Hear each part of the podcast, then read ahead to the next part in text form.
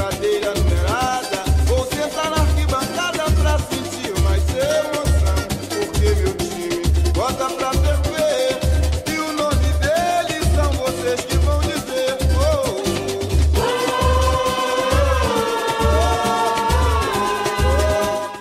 Fala galera, tá no ar mais um podcast Arquibancada RJ.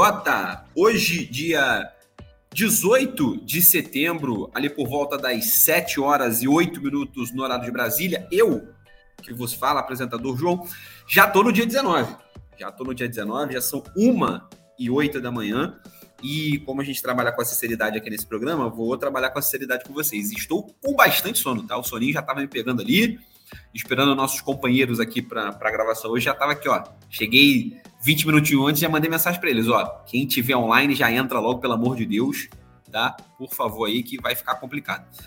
É, aí a alegria também não tá me pegando legal, né? Falar de futebol, né? Também não tá sendo um negócio muito dos mais alegres assim também para me empolgar a vir gravar. Mas estamos aqui com energia lá no alto para falar também dos outros clubes do Rio de Janeiro que tem bastante assunto, inclusive do próprio Flamengo, né? O meu Flamengo tem bastante assunto também para ser falado. Dito isso, antes de apresentar quem está aqui com a gente, eu vou lembrar vocês do nosso novo projeto, tá? Nosso novo projeto aqui do Arquibancada, projeto irmão do Arquibancada, RJ, o Arquibancada Mundo, que vai expandir os nossos horizontes aqui além do Rio de Janeiro. A gente já está no nosso Instagram, arroba Arquibancada Mundo, tudo junto, simplesinho de você achar. A gente está trabalhando com conteúdo mais de, de rios, né? O famoso videozinho curto ali do, do Instagram, beleza? Então, segue a gente lá, conteúdo misturando geografia, porque somos, nesse, nesse caso aqui no dia de hoje, todos geógrafos. É, história, política, curiosidade e futebol, é claro tá? Trazendo, mostrando como, sim, caso você ainda não, não tenha certeza disso, sim, futebol e política se misturam o tempo todo. Então, a nossa ideia é trazer casos e contos sobre o mundo da bola e sobre as outras ciências, como isso tudo se mistura ao mesmo tempo. Beleza? Então segue lá no, no Instagram, arroba Arquibancada Mundo. Aproveitando, já que vai seguir o Arquibancada Mundo, segue o Arquibancada RJ e vice-versa. Beleza, galera? Agora sim, agora vamos começar o episódio 115 do nosso podcast Arquibancada RJ, voltando depois de duas semanas de pausa, né? A data FIFA aí deu uma pausa no nosso podcast. No dia de hoje, estou aqui com o Guilherme. Fala, Guilherme, tudo bom? Opa, fala João, fala Marcelo, fala ouvintes da Arquibancada RJ. Estamos aí né, para falar de futebol e coisitas mais. Como o Guilherme já deu spoiler, além dele, com o Marcelo. Fala, Marcelo. Fala, João, Guilherme, amigos ouvintes. Que final de semana para o futebol brasileiro. Tenho dito isso em várias redes sociais minhas. Né? Vários amigos já estão, acho que, cansados de escutar essa minha frase. Né? É, para o Vascaíno, né, falo por todos, assim, foi um final de semana muito bom para a gente, né, por, por vários motivos, mas principalmente pela vitória do Vasco em cima de um rival bem importante. Né? Então a gente vai debater isso ao longo do programa, mas desde já é isso, muita felicidade e o Vascão voltando a mostrar que pode, pode mais nesse campeonato. É muito assunto para a gente debater um Campeonato Brasileiro que vai ficar meio perdido aí por conta da, da né, das finais da Copa do Brasil, vai ficar meio confuso. Tem jogo, por exemplo, na sexta-feira, né, nesse Campeonato Brasileiro, tá tendo jogo hoje no Campeonato Brasileiro e teve jogo no sábado. Então a CBF, aproveitando esse momento aí, né, é, entre as finais da Copa do Brasil e colocando jogos do Campeonato Brasileiro em todos os dias de semana, tá? A gente tem jogo dessa segunda-feira até ao sábado. E aí no domingo, a grande, o segundo jogo da, da final da, da Copa do Brasil, infelizmente, né? Ele tem que acontecer. Para mim, podia ser adiado aí para eternidade, ficar nesse momento, nesse limbo aí, temporal, para não perder o primeiro jogo e não joga o segundo. Fica aí nessa expectativa eterna. É, dito isso, vamos, vamos. A gente tem muito assunto para esse programa. Vamos de novo, como a gente sempre faz aqui, é, falar na ordem dos jogos, né? Olhando para o final de semana especificamente. Né? O Flamengo foi o primeiro a entrar em campo pela rodada do Campeonato Brasileiro, se a gente fosse levar em, em consideração, né? Contra o Atlético Paranaense, também numa derrota para o Atlético Paranaense. Mas vou levar em consideração apenas os jogos do final de semana. É, e aí, vamos falar primeiramente do clássico. Né? Já vamos abrir o programa falando do clássico que aconteceu às 4 horas da tarde no estádio Newton Santos, envolvendo Fluminense e Vasco da Gama, ou Vasco da Gama e Fluminense, né, na ordem do mandante, quatro Vasco da Gama, dois Fluminense. É, e assim, diria, tá? Eu vi o jogo, assisti o jogo, que poderia ser mais. Não a vitória do Vasco, mas o placar, tá? Poderia ser mais. Acho que os dois times criaram chance suficiente para ser um 6 a 3 um, um negócio assim, um placar mais bailarino, tá? Placar mais. Os, os times criaram chance suficiente. É, as defesas, para mim, não jogaram bem o suficiente para também deixar os outros times criar, o adversário criar chance, então poderia ter sido é, é um placar mais bailarino, por assim dizer. É, eu vou começar pelo lado do, do, time, do time vencedor, deixar o Marcelinho falar primeiro, é, mas queria destacar alguns pontos. Primeiro, a quebra do tabu. Né? O, o Vasco não vencia o Fluminense há oito jogos. Né? Eram oito jogos sem vencer o Fluminense, mas isso era desde 2019, né? porque o Vasco passou alguns anos na série, na série B e só enfrentava o Fluminense no Campeonato Carioca. Então era um jogo por ano. É, em, em, média, né? Então acabou enfrentando muito pouco nesse meio do período, mas era desde 2019, então fazia bastante tempo. Marcelinho, é, queria que você falasse primeiro sobre isso, né? Voltar a vencer o Fluminense, e aí depois emendar em outros dois assuntos. Primeiro, uma outra partida boa do Gabriel Peck, que vai se confirmando, talvez dentro de um ambiente mais organizado, como um bom jogador que sempre se imaginou que fosse, e a luta com o rebaixamento, quanto essa mais uma vitória anima o Vasco nessa briga contra o rebaixamento. Bom, João, como você mesmo disse, né? Assim, é, o Vasco vinha de temporadas muito ruins, muito, muito complicadas, né? Caiu para a segunda divisão, ficou na segunda divisão. Ano passado a gente conseguiu subir aos trancos e barrancos. E assim, é, não estava sendo fácil a vida do Vascaíno, né? E ganhar o Fluminense, né? Por tudo, por tudo isso que a gente já debateu, toda a rivalidade que se criou, desde, desde 2013, a questão do lado do Maracanã. Né? Tem uma série de fatores que não só voltar a ganhar um clássico, né? o Vasco estava muito mal de clássico nos últimos anos, mas um rival importante, que é o Fluminense, por várias coisas que vem, que vem acontecendo. Né? Então, assim, foi uma vitória é, sensacional, sensacional. Eu, eu vibrei muito, muito tempo que eu não vibrava com tanta intensidade. Eu achei que os vizinhos, se bobear até os vizinhos, não foi no jogo, né? Mas vizinhos até podiam pensar até que estava acontecendo alguma coisa aqui em casa, alguma quebradeira, porque foi uma coisa assim, é muito, muito, muito intensa, cara, muito intensa, uma vitória Eles realmente... podiam achar e tava, né? É? O, o, que, o que meu avô falou para acabou, cara. Só não, era, só não era de ódio, né? Mas era uma quebradeira. É, meu avô, calma, calma. Porque eu tava bem eufórico, porque foi um, porque o Fluminense empatou, né, cara, duas vezes, aí o Vasco conseguiu o resultado, então foi um jogo muito emocionante. É, por exemplo, aquele 4 a 4 Vasco-Flamengo, né, em 2019. Você faz, o outro faz, o outro lado faz. Então é um jogo muito intenso, né, muitos gols, que deixou a partida bem emocionante. Então, assim, cara, eu tô muito feliz, é uma vitória incrível, né, porque o Vasco agora tem uma sequência né, interessante, pega o Curitiba, depois pega o América Mineiro, que é aquele jogo atrasado, o Vasco vem ganha, ganha o Fluminense, que é o melhor Fluminense dos últimos 10 anos, é, disparado. Um time que está na semifinal da Libertadores, que a gente, enfim, tem a rivalidade, mas a gente também, obviamente, não é maluco, né? A gente tem que enaltecer o rival que vem fazendo um grande trabalho, tem uma grande equipe, tem o Marcelo, né? Então, foi uma grande vitória que eu acho que vai dar moral para o Vasco para nessa sequência importantíssima que a gente tem de Curitiba, América Mineiro e Santos, depois, se eu não me engano, que fundamental para se pelo menos a gente conseguir vencer dois jogos aí, empatar um, porque a gente precisa pegar uma sequência. Falando é, da partida. É, mas só me sai a notícia que agora é o Marcelo tá procurando no GPS o Rossi, tá? Ele tá procurando aqui. Saiu no que ele ainda tá meio confuso, tá? Treinou hoje tá é, um dia confuso ainda. Saiu alguns memes, né, da coluna do Marcelo, né? Que deu um S na coluna do Marcelo. E o mais engraçado é que quando o Marcelo ele toma o. Quando ele toma o drible do Rossi, ele meio que se, se abaixa assim, fica numa posição de atletismo, né? Aí botaram a pista de atletismo do Engenhão no, no fundo. Aí, tipo assim, pô, o Marcelo achou. Tá, tá no esporte errado, né? Então, assim, grande partida do Rossi a propósito. Então, assim, falando da partida, cara, o Ramon Dias é. é quer falar, Guilherme? Pode falar. Não, rapidinho. É que eu já tomei um drible desse, uma pelada, e tinha gente fotografando. Então, assim, a foto tá aí. Acho, acho que se eu procurar, eu acho. E é, é, é, foi exatamente aquela posição, cara. O maluco passando por mim e eu com a mão no chão, tá ligado? Você entende, tipo. Tentando, tentando voltar para correr atrás, assim, tá ligado? A diferença é que eu não tenho cinco Champions no currículo, né? Mas é, por isso, pelo menos algo eu tenho em comum com o Marcelo no futebol. Pelo menos Ah, isso. Mas, mas o Marcelo não tem uma Copa UERJ e uma Copa Sou Gonçalo, né? Então, É isso. Cada- o é que isso, vale cada mais um com a sua. né, pro currículo de qualquer atleta, né? exatamente. O que vale melhor? O que vale mais a pena, né? Fica esse questionamento. Mas vai, E Marcelo. assim, o que não apaga e- esse meme, né? A situação zoando o Marcelo do drible do Rossi, que é super válido, não, tava brincadeira. O que não apaga a partidaça que o Marcelo fez.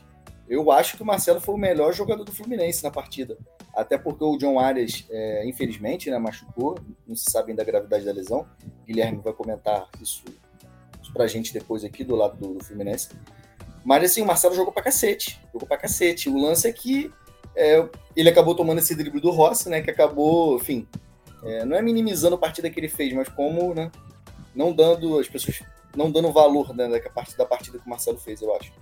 Mas falando da partida, cara, o Ramon Dias é sacanagem, né? Você tem um Maurício Barbieri de técnico no primeiro turno e passar a ter um Ramon Dias, cara, literalmente dá água pro vinho. É, você tem um técnico fraco, inexperiente. Quando Vasco contratou o Maurício Barbieri, eu sempre procuro acreditar. João falou, fraco, ruim, fraquíssimo Barbieri. Aí eu, não, João, pô, tá, tá querendo secar o Vasco? A gente até bateu de frente. Eu lembro, eu lembro do dia do anúncio, a quantidade de ha-ha-ha que eu coloquei. Eu copiei co- e colei umas oito páginas de ha-ha-ha, porque eu falei, não Eu é possível que o Vasco fez isso. eu fiquei puto, eu falei assim, pô, não, não. João estava certo, Maurício Barbieri. É uma M. Então a gente tem um Ramon Dias, que, cara, é um técnico, acho que de nível mundial, assim. Não estou falando que é, que é um dos melhores técnicos do mundo, não é isso, mas estou falando no sentido dele ser. é, já treinou River Plate, tem Libertadores pelo River Plate, estava no, no, no Al Hilal, que venceu o Flamengo no Mundial, um técnico rodado, experiente, um bom técnico, né? Um bom técnico que assim, é, é- é bizarro. Então, ele armou o Vasco, né, falando da partida, de uma forma muito interessante. Ele botou o Rossi do lado do Verrete, que ele acertou, porque o Gabriel Peck, ele é bom jogador, mas o Gabriel Peck, é até complicado criticar depois da partida que o Gabriel Peck fez, mas o Gabriel Peck toma muitas decisões erradas, e que em clássicos, ainda mais contra um time do Fluminense, você tem que ser letal e ser certeiro, aproveitar as chances que você tem. O Rossi, ele deu duas assistências. Ele acabou Eu com o acho- jogo. Ele- Eu acho que ele quis aproveitar, ele fez botar o meio campo com mais, mais pegada, né? Com mais É, não, presença, né? exatamente, eu ia chegar lá. E aí ele deixava, Aí- e aí o Rossi era o cara de, da saída, né? É. Mas, ah, mas o Peck volta para marcar também, mas o, Ro- o Rossi, ele pelo lado direito, ele é mais agudo, ele dava, dava mais o fundo. O Gabriel Peck, ele é canhoto, ele sempre pelo direito ele puxa para dentro. Então ele quis a profundidade e ele quis agredir o Marcelo.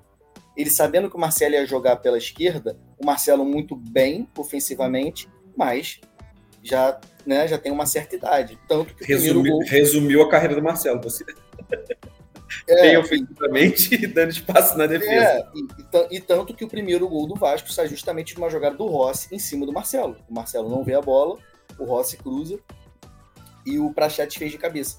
E o João, que você falou do meio de campo, ele preencheu bem o meio de campo. Ele vai de Zé Gabriel, Paulinho, Prachedes e estava. Aí era o Rossi pela direita e estava especulando o Seba. O Sebastião Ferreira jogar pela esquerda, de três atacantes. Num esquema, sei lá, parecido com o que o Flamengo jogou no, quadro, no contra São Paulo, um 4-3-3.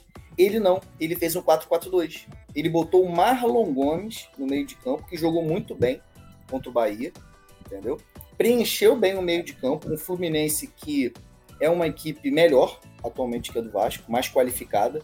Então ele, competi ele botou um time para competir com o Fluminense, para ganhar os duelos, para ganhar a segunda bola, né? Para realmente É. competir e Eu, conseguir. eu, di- eu diria que sem a bola dá pra, dá pra chamar de um 4-5-1, né? Porque o Rossi fechava muito pelo lado direito. É. né? Então acho que dá. sem a acho que- bola, é. Acho que com a bola o Rossi tinha mais liberdade para atacar, né?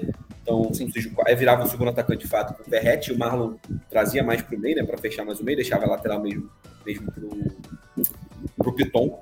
Mas acho que sem a bola, ele, quando, quando vinha mesmo, né? É, quando o Fluminense tinha posse de bola, o que aconteceu em parte do jogo, é, acho que fechava muito mais o meio campo. Acho que isso que deu, deu pouco espaço ao Fluminense num dia pouco inspirado, diga-se bem a verdade. É, é, você falou do você falou do Marcelo ser o melhor.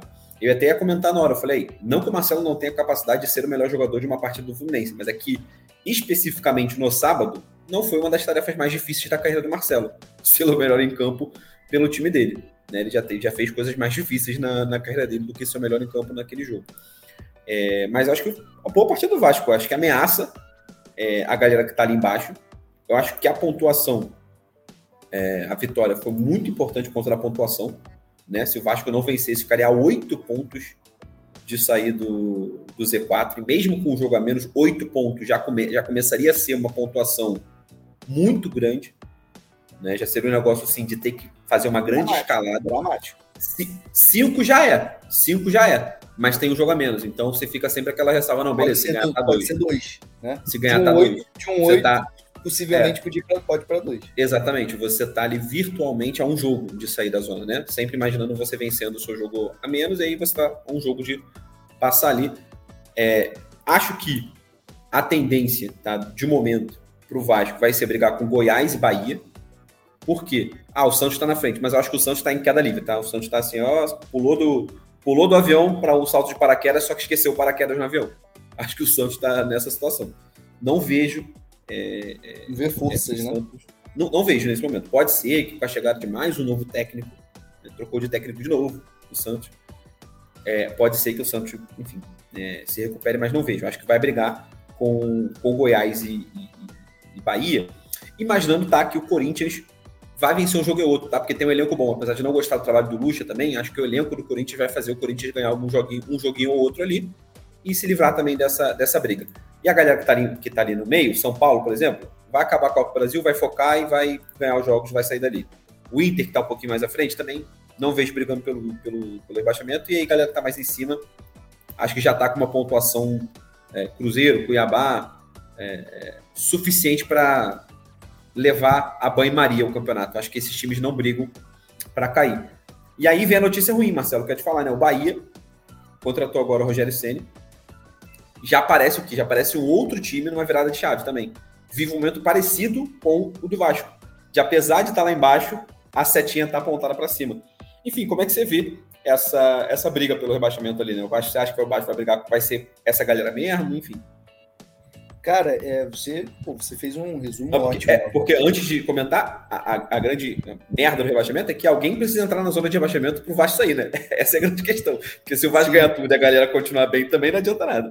É, é, exatamente, você fez um resumo ótimo, né? O Santos, assim, eu já nem coloco tanto na briga, assim, porque. Não só porque ele também tá dentro da zona, como você disse, como ele tá em queda livre, né? Eu não vejo o Santos com força. O Santos, a gente estava comentando no grupo nessa semana, a Paulinha a Paulinha até falou, pô, o Santos está cumprindo a cartilha certinha, né?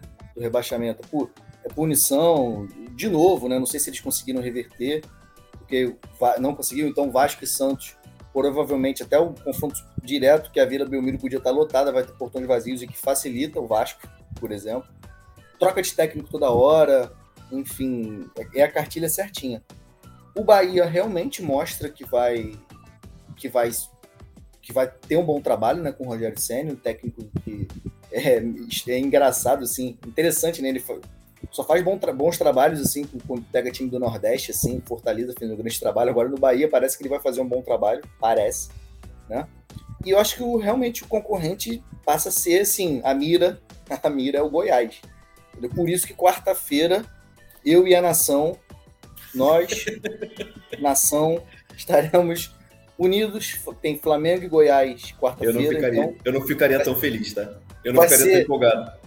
Só que o Flamengo é tão sacana que agora que a gente vai torcer o Goiás perder, né? Torcer pro Flamengo complicado, o Flamengo tá numa draga que não, não machuca ninguém. Então, e assim, ainda deve ir com o time misto, tá? Deve ir com o time reserva ainda. É, ó que, ó, se, o titular, se, o titular, se o titular tá fazendo o que a gente viu ontem, você imagina reserva. Nossa. Então, cara, é, é assim, é, então é Bahia e Goiás.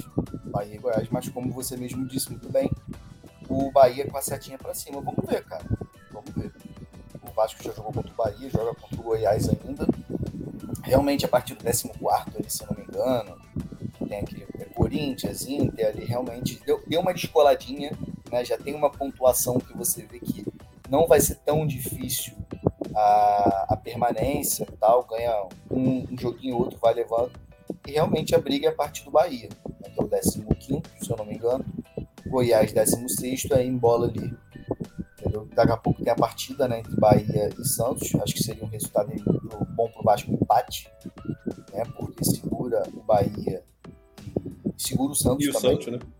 E o Santos também, mas também se fosse escolher quem ganha, o Santos, porque embora. Ah, é. Acho que o pior resultado para o Vasco é a vitória do Bahia, né? O Santos ganhar do Bahia lá. É o Bahia. É difícil, tá difícil o Santos vencer de qualquer um, né? É, qualquer um, mas vamos ver. Mas é isso, cara. Eu acho que o Vasco também agora, João, antes de passar a bola para o Guilherme, falar do Fluminense, o Vasco também tem que fazer a parte dele. É importante a gente analisar o resultado, mas é isso, jogo a jogo e ganhando, né? Que aí você vai aumentando cada vez mais suas chances de sair e diminuir, de, de, de ser rebaixado. E é isso, cara. O Vasco fez uma.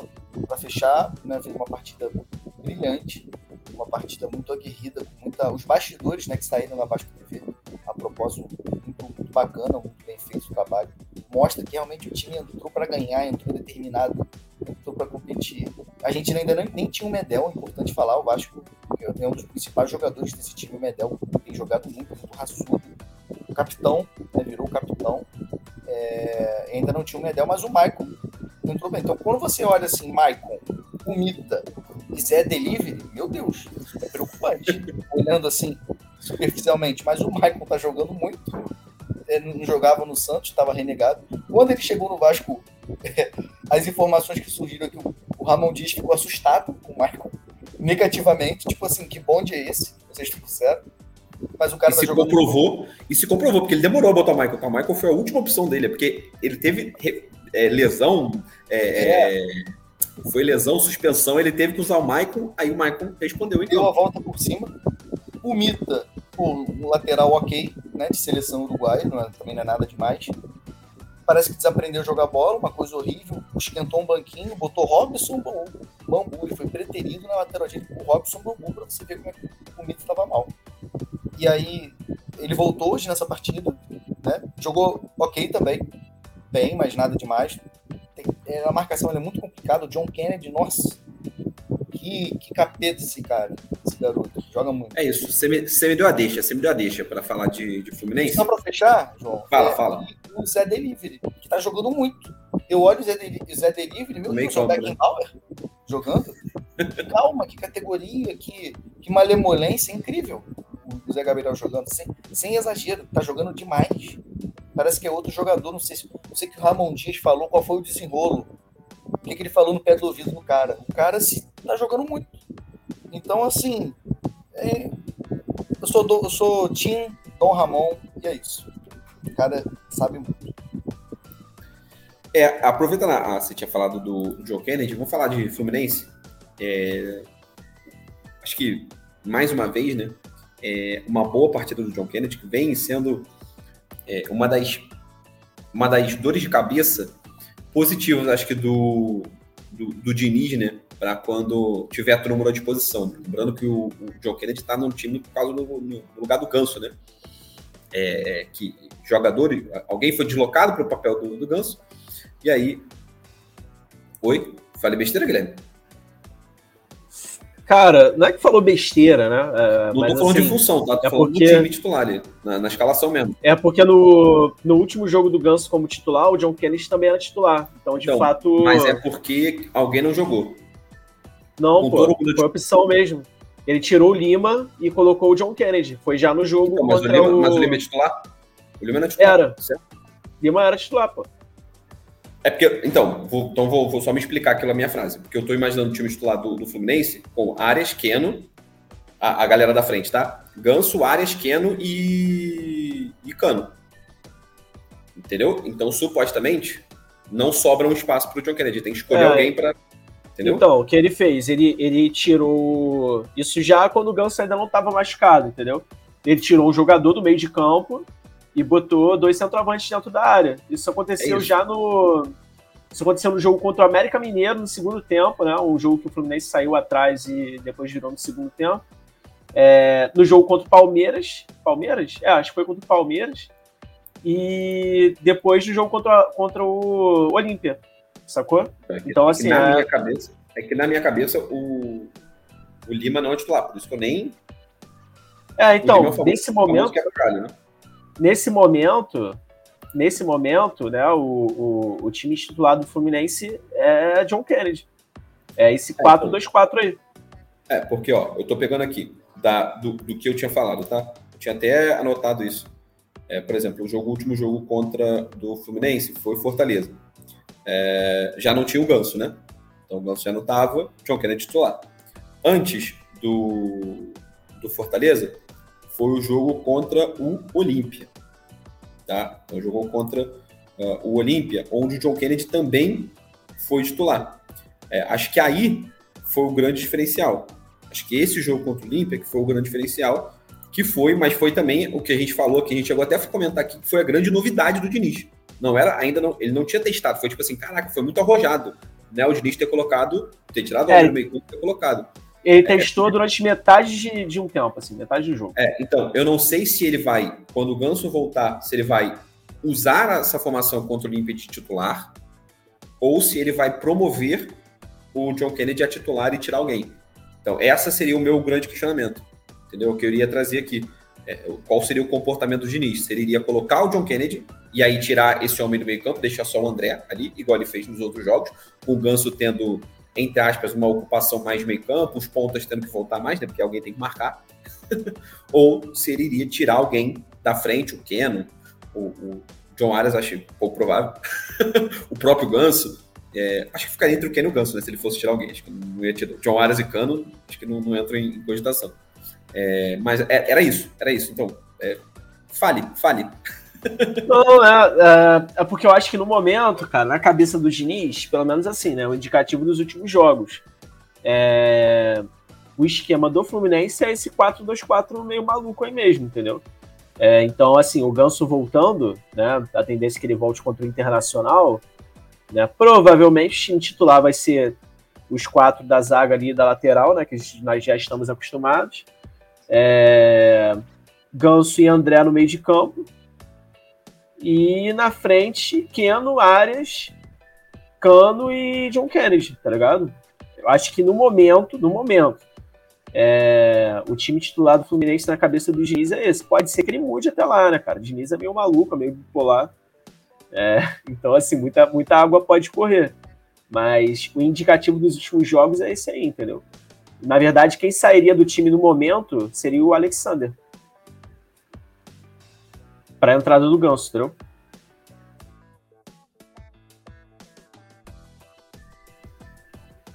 Seu telefone tá, tá, tá mutado, João. Seu... Errei, errei. É. Mas não é um jogador que o Fluminense possa, possa confiar na sua presença, né? Passou boa parte do ano, apesar de ter jogado muito bem, acho que sempre que teve disponível, passou boa parte do ano não disponível, né? Então acho que não seria também um grande sacrifício é, tirá-lo do time, já que teve que fazer isso boa parte do tempo, né? Do ano até aqui, né? É, mas falando do, do, do, do, de acontecimento do jogo, especificamente, a gente teve é, a lesão do John Kennedy, do John Arias, do outro John, do John Arias, é, mas que no primeiro momento ele deve estar à disposição, não significa que ele vai estar bem, né, para o jogo da Libertadores. Ele vai estar, provavelmente vai estar à disposição. É, queria que você falasse, além disso, é, queria que você falasse como é, o momento do Fluminense no Campeonato Brasileiro, tá, em sexto lugar, ameaçada ali a vaga direta à Libertadores. Você acha que isso pode ter alguma influência na, na temporada, nos próximos jogos, nas escolhas do Diniz? Se o Diniz, por exemplo, ir com o time titular né, nesse jogo tem a ver com a posição do Fluminense é, no Campeonato Brasileiro, enfim. Queria que você falasse um pouco disso também. É, sobre, sobre o João Arias, né, o que a gente tem de notícias hoje é que ele já fez os exames e, a princípio, é uma entorse ali, né, muito leve, e, de fato, a tendência é que ele já esteja à disposição aí, na, pelo menos para o jogo contra o Internacional, né? O Diniz é maluco se colocar ele contra o Cruzeiro. É... E sobre o, a posição do Fluminense no, no Brasileirão, cara, assim, do ponto de vista do torcedor, o Brasileirão está claramente em segundo plano, né? Uh, a expectativa máxima, o, a visão, assim, a ambição é a Libertadores. Né? Tanto que a gente vai ter o jogo contra o Cruzeiro agora nessa quarta-feira, né? É, só 20, 22, 23 mil ingressos foram, foram vendidos, né? Esgotamos, esgotamos ali o setor sul, somente. Amanhã, ao meio-dia, né? A gente está gravando esse programa aqui na segunda-feira. Amanhã é terça. Amanhã, ao meio-dia, né, abre o check-in né, para os sócios torcedores é, ali do, dos primeiros escalões né, do Fluminense é, fazerem suas reservas de ingresso para o jogo contra o Internacional pela semifinal da Libertadores. Rapaz, vocês vão ver, em pouquíssimas horas, é, 40, 50 mil ingressos vão, vão ter sido vendidos, vão ter sido comercializados. Uma tranquilidade absurda. Né? Falou isso com uma tranquilidade absurda. Isso se não esgotar tudo, né? É, isso se não esgotar tudo, exatamente. É, e não sobrar nada para venda aberta e para os outros planos de sócio. É uma possibilidade. Então, então assim, é... a prioridade é Libertadores. Acho que o clube e o elenco também abraçou isso, tá? É, também abraçaram essa causa. Até porque não tem como não abraçar, né, cara? É uma semifinal de Libertadores. Se, se chegar na final, a final é no Maracanã. Né? Se ganhar o título, porra, todo mundo ali vai estar eternizado na história do clube, enfim. É, é, é um, vão para um outro. Chegam em outro nível de jogador, né? Assim, né? Não usou outro patamar, né? Eu entendi. Eu vi, eu, eu vi o seu esforço para não usar outro patamar. É, essa, essa, expressão é meio amaldiçoada, né? Convenhamos. Outro patamar e, e qual outra? É, falar falar pro, pro adversário do Mundial esperar também. Pode ver que o Flamengo tava bem. Aí o Marcos outro Braz já... O outro patamar até deu certo, né? O, aí o Marcos... Vocês. Aí o Marcos Braz já meio bêbado se empolgou ali e falou, pô, Real Madrid pode esperar, pronto. Ali abriu-se um portal, né? Mas eu vou falar de Flamengo depois. Que momento, saudades até. É. é. E aí o, o, o, o, Fluminense, né? Acho que a prioridade. Acho não, né? A prioridade é a Libertadores. sinto, né? Não, não tenho amigos dentro do clube, infelizmente. Mas sinto que o elenco, comissão técnica também abraçaram esse projeto, né? É, e não acredito assim que o Brasileirão vá atrapalhar a Libertadores, tá? Não, não acredito muito nisso, não. Mas você acha que o Fluminense, é, pelo menos acho que deveria ser o trabalho do Diniz, né? É, do Mário, enfim, pensar, né, pensar nisso, né? Tipo assim, ah, é, e aí não é, não é pessimismo, né? Tipo assim, pô, ó, se sair da Libertadores. Porque, por exemplo, esse ano a gente tem uma configuração muito específica, né? Que não acontecia, era difícil de acontecer. É, esse ano a gente pode ter de fato um G6, né? No Campeonato Brasileiro, porque o São Paulo tá lá atrás no Campeonato Brasileiro. Então, imaginando que ganhe a Copa do Brasil semana que vem, que pode acontecer, né? É bem, bem factível. Não vai abrir, já não vai abrir vaga né, uma vaga a mais. É, imaginando o Fluminense fora da Libertadores, o Inter podendo, podendo, podendo ganhar, ou até o Boca, né, não abriria uma vaga no G6. É, na Sul-Americana, é, é, Fortaleza e, e, Corinthians não vão ficar no G6 também. Enfim, há uma, há uma boa possibilidade do G6 esse ano ser o G6. E eu acho que a briga pela Libertadores está bem disputada ali. Né? Bragantino, Atlético Paranaense, Fluminense, Atlético Mineiro, é Flamengo.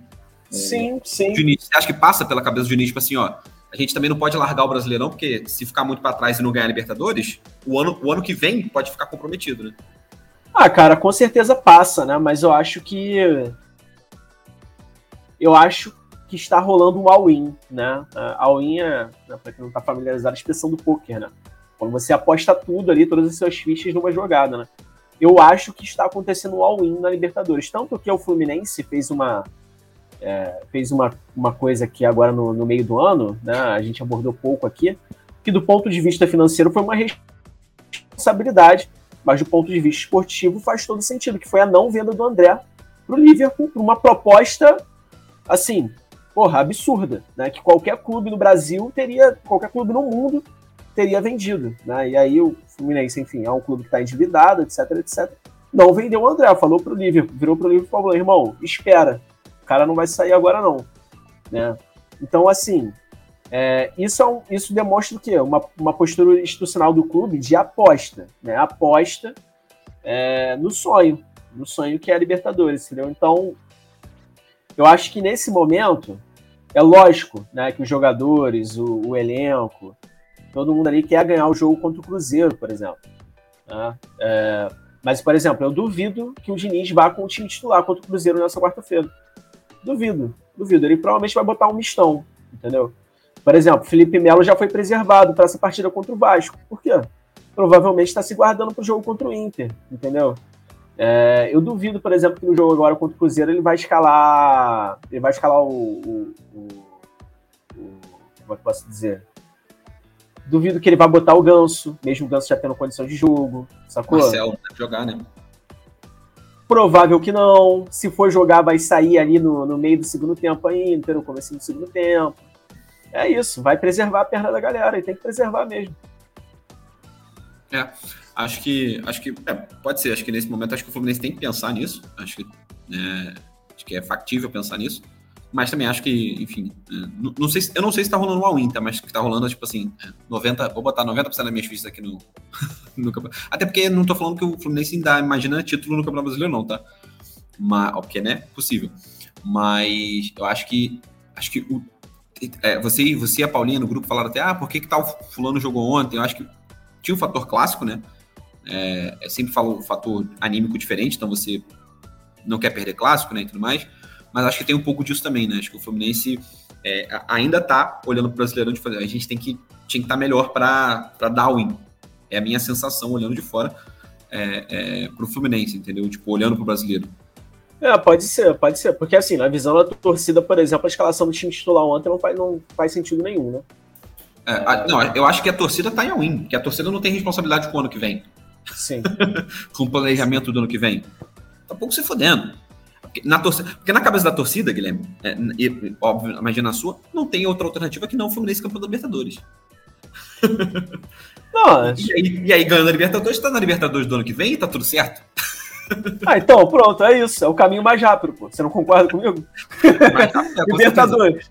Libertadores, Exatamente. três jogos. Brasileirão, mais 15 jogos pela Quase, frente. Porra. porra. A matemática, a matemática tá do lado do All-In. O All-In nem a tá matemática, A matemática está ao lado da torcida nesse, nesse, nesse quesito aí.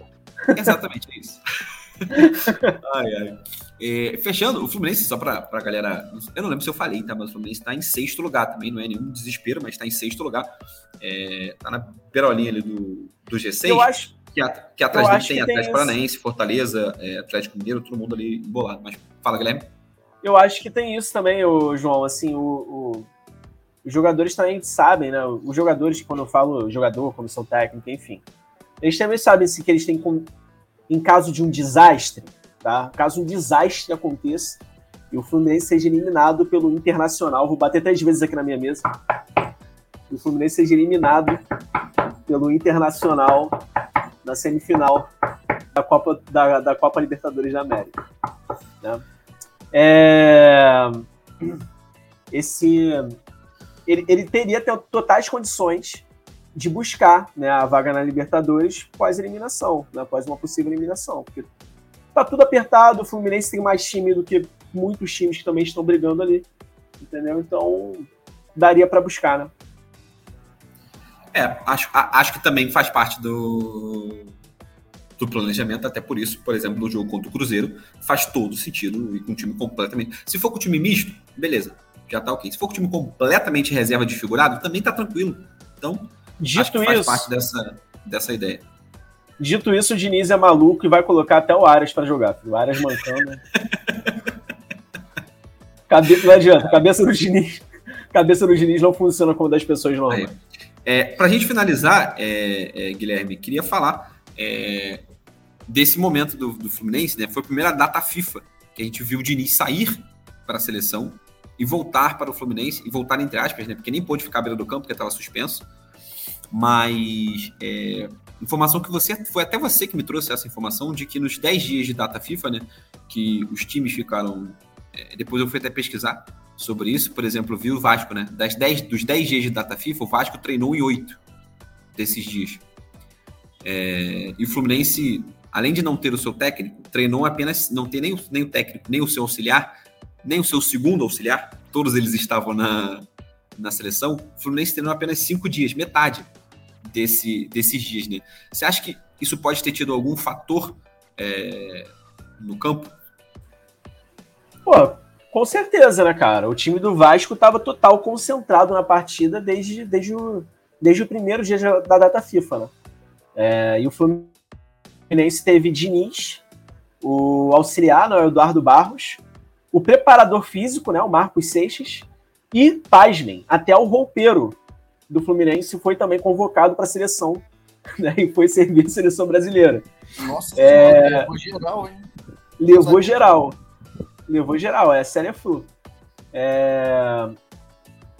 Então, assim, qual, qual era o grau de concentração desses jogadores, né, durante a data FIFA pro clássico contra o Vasco? Era, porra, quase zero.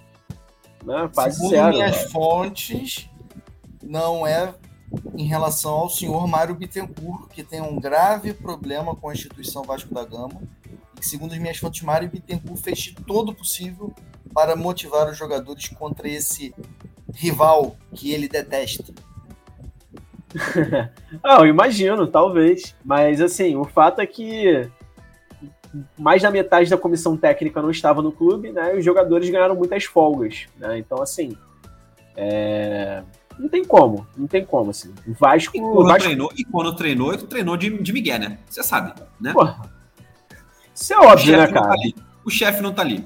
O, o, o, o- o segundo chefe não tá ali. Você vai treinar ali, porra, o Marcão. Porque, Assim, é porque na hora H os caras sabiam. Se eu treinar mal aqui, o Marcão não, não vai ser a opinião do Marcão, com todo respeito ao Marcão, tá? Não vai ser a opinião do Marcão que vai tirar o cara que é titular do time titular. pô. sim, pô. Sim, Porra, o que deve, ser- ter, Em que deve ter rolado de resenha na Copa da Empresa é brincadeira. O, mas assim, falei brincando nesse lance do Mário Bittencourt, mas realmente, claro, óbvio que o Fluminense jogou uma partida vera, assim, tentou se empenhar, mas é isso, é, você não, eu acho que você não consegue se concentrar assim, pensando com a cabeça do jogador mesmo, assim. De, alguns desfalques, Felipe Melo poupado, o jogo contra o Internacional já é na semana que vem, né? Então fica aquilo ali, o jogador, imagino eu, tá? Imagino, não sou jogador do Fluminense. Mas, tipo assim, caraca, é, vou, por que, que eu vou dar a vida hoje em engenhão, calor do cacete, um gramado que é sintético, né? Você pode ter mais lesão e tal, com o jogo da vida na semana que vem. Então, mesmo o Fluminense jogando a Vera, são vários fatores como esses que a gente está citando aí que eu acho que interfere sim. Te falar, eu até acho que quando o cara entra em campo ali, ele, ele vai se esforçar porque, enfim, né? Se ele não fosse uma pessoa competitiva, ele sequer seria atleta de futebol, né? Então, assim, é, o cara que é competitivo, né? Que é jogador de futebol, ele vê de regra ele tem uma personalidade competitiva, ele vai querer ganhar até o Paralímpico. A questão é a preparação mesmo, né? O, o- o durante a preparação, os dias que antecedem, enfim. Isso faz diferença, É. pô. Isso faz diferença. eu acho que, eu acho que óbvio, a, a, a CBF vai ter o maior cuidado na marcação de datas, não para beneficiar o Fluminense, tá? Mas eu acho que para beneficiar a sua própria imagem, tá? A CBF vai ter o cuidado de botar, pô, joguinho do Fluminense. Ah, data FIFA é na terça-feira, bota o Fluminense para jogar no sábado, no domingo, entendeu? Para tentar mitigar ao máximo essa questão. Mas eu acho que o Fluminense, ainda mais se é, aconteceu que já, já é rumor, né? Que, é o- que é o Ancelotti não vir pro Brasil porra nenhuma e ficar com o Diniz até o final. é, eu acho que o, o Fluminense, em algum momento, vai precisar repensar. Porque nesse momento da temporada, perder pro Vasco, eu acho que vai, ser, fazer pouca diferença, a não ser ser zoado pelo Vascaíno. Né? Acho que não vai ser, enfim. Mas na temporada que vem, mas na- no mês que daqui a três semanas já tem Data FIFA de novo. É, e se até lá o Fluminense estiver eliminado da Libertadores, tiver que jogar um jogo do Campeonato Brasileiro já valendo mais? Porque É, como é que exatamente vai ser a agora atenção? dá pra levar, agora, tipo assim, você tá, você tá num relacionamento, não, até aqui dá pra levar. Agora, se, pô, muito tempo, você vai chegar pra outra É. pessoa, pô, não tá dando. Exato, Agora, exato. É, acho, eu já achava isso lá no início, e acho que essa primeira data FIFA já dá mais um alerta de que em algum momento o Fluminense vai ter que repensar essa relação com o Diniz e seleção brasileira. Não, Porque, beleza, acho que não vai fazer nenhuma diferença, mas em algum momento pode fazer. Acho que vai Lembrando começar a. Fluminense.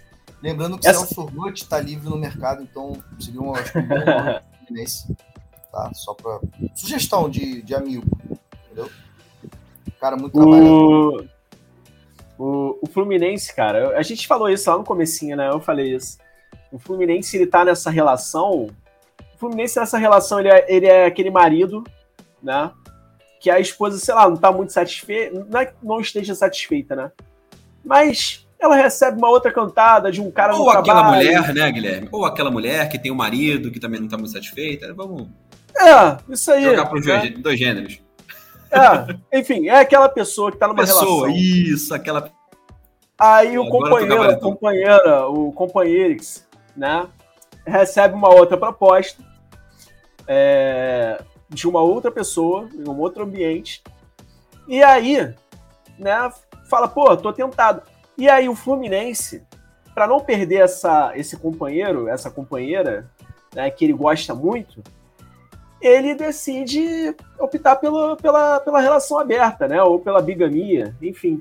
Só que aí ele tá só tomando prejuízo, né? Porque a outra pessoa, né, a pessoa que ele gosta, tá se relacionando com ele e com outra, e ele tá lá só, né, ficando ao, ao, re, ao, re, ao revés nas ausências, né, da, da parceira do parceiro. Então, fica aí né, a ilustração e a lição sobre relacionamentos. É isso. é, vamos, vamos passando aí. Durou bastante a discussão do, do clássico, em 45 minutos de programa só no clássico. É, para falar de Botafogo, tá? Como eu falei lá no início, pra gente seguir a ordem, Botafogo entrou em campo também no sábado, 9 horas da, da noite. Esse jogo eu não consegui ver ao vivo, não, tá? É, pra galera que não ouve a gente com certa frequência, já falei no início do programa, né? Estou no Egito. Então são 6 horas a mais, eram 3 horas da manhã, não consegui ver ao vivo, mas vi depois. Tá? Botei para gravar aqui, botei a tela do meu computador para gravar. É, e assisti o jogo adiantando, obviamente, então não vou, não vou mentir para vocês. É, o jogo de duas horas eu assisti ali em meia hora, tá? Para ser sincero ali. É, cara, acho que, enfim, é, é, muita gente falando de, de, de, acabou a farsa, né? Botafogo, um abraço pro nosso queridíssimo Gazu, né? Um dos maiores haters do Botafogo que eu conheço. Olha que o Botafogo é um clube que tem pouco hater, tá? Para se dizer a verdade, mas o Gazu odeia o Botafogo com, com certa vontade. É, falando que acabou a farsa, né? Chamada é, Botafogo Futebol e Regatas. Mais uma derrota, né? É, o Botafogo aí derrotado pelo Atlético Mineiro por 1 a 0 é, Muitas. Acho que tem muita coisa para a gente ser falada desse time do, é, é, do Botafogo, mas primeiro, acho que a mais preponderante é a queda né, dessa, da distância. O Botafogo, que já chegou a ter 13 pontos na liderança, agora tem 7 pontos nesse momento. É, vê o seu rival, acho que vai brigar pelo título, é o Palmeiras. Um time muito mais cascudo, um time muito mais acostumado a este momento. A gente já fez essa comparação inúmeras vezes, porque ela está em alta, né? Com o campeonato inglês da temporada passada, do Arsenal abrindo vantagem no início do campeonato, e depois o Manchester City vindo, atropelando, passando e conquistando o título do campeonato inglês. É, nesse momento, o cenário que a gente comentou lá atrás e depois de determinado momento ficou muito distante, né? De falar, não, Botafogo abriu, Botafogo agora vai. É, ele começa a permear de novo agora a cabeça do botafoguense, né?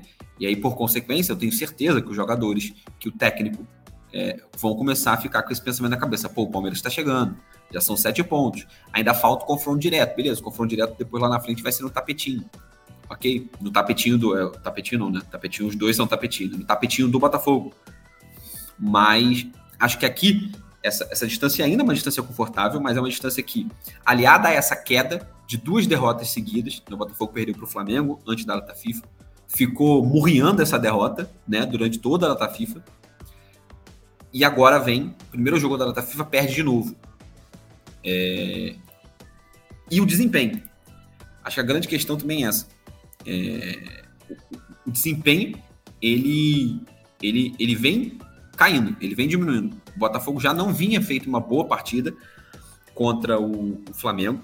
Né? Foi uma partida onde o Flamengo foi melhor naquele, naquele jogo. E eu diria que, que on, ontem não, né? No sábado, mais uma vez. Acho que o, o Atlético é, teve muito mais chances, criou muito mais, muito mais perigo.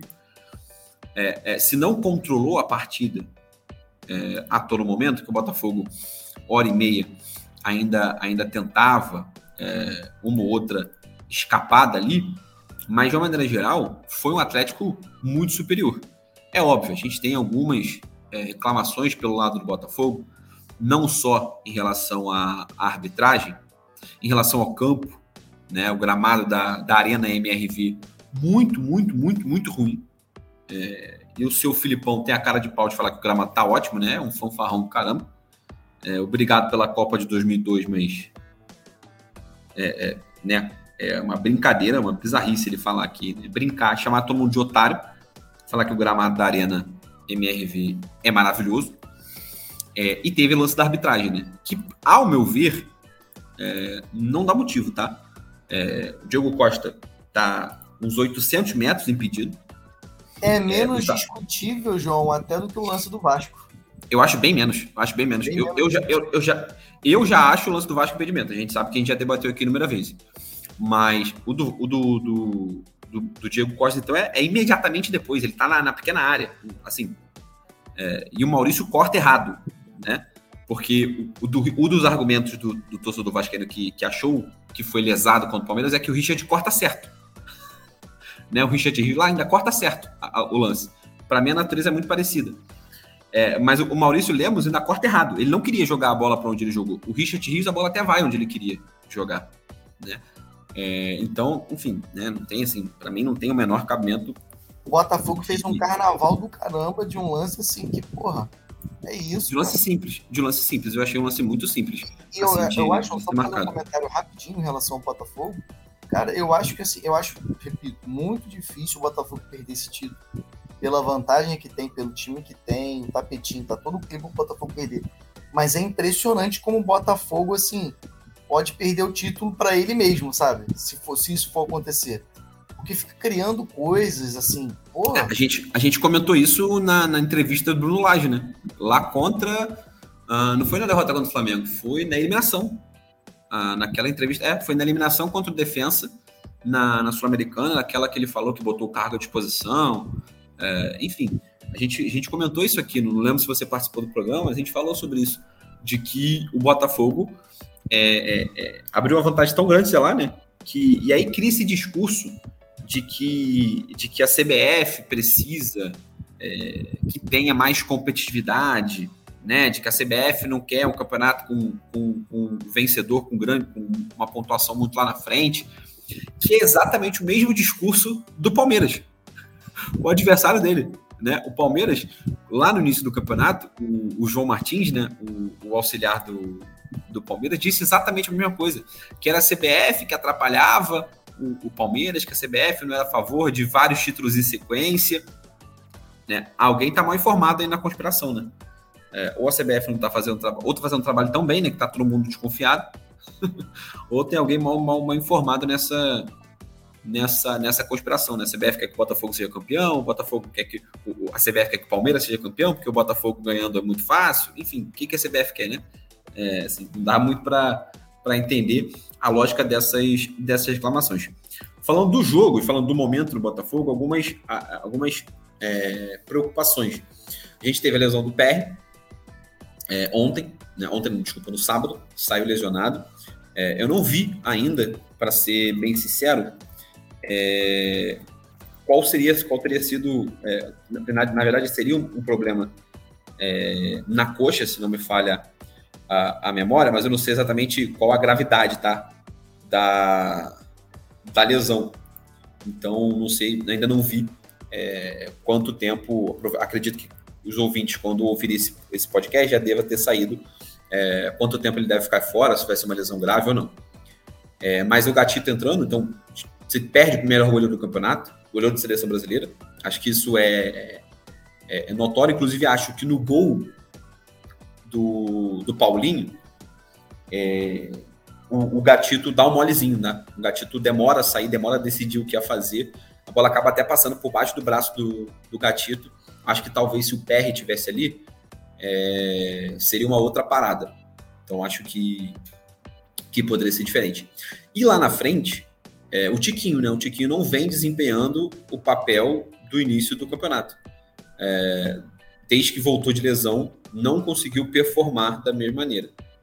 É óbvio, conta também o fato de agora ele ter uma sombra melhor, que é o Diego Costa, e jogador por jogador, acho que o Diego Costa tem mais talento que o Tiquinho, tá? É, acho que a carreira deles na Europa prova isso, né?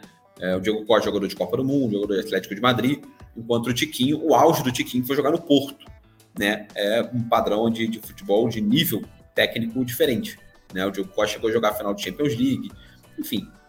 É, mas o Tiquinho não vem desempenhando e o Diego Costa vem tendo cada vez mais tempo. Então, acho que o Bruno Lage ainda segue um pouco desconexo desde aquela declaração. acho que a torcida do Botafogo começa a temer é, pelo título, mas como o, o Marcelo falou, ainda acho que é uma vantagem muito boa, ainda acho difícil o Botafogo perder, porque vai enfrentar, por exemplo, clubes como Goiás, que devem ser. É, e como a vantagem é boa, é, essas vitóriazinhas pingadas né, de segundo turno podem ser o suficiente para o Botafogo conquistar é, o seu título. Guilherme? Ah, eu ainda sou título, eu ainda sou time, nada tira esse título do Botafogo.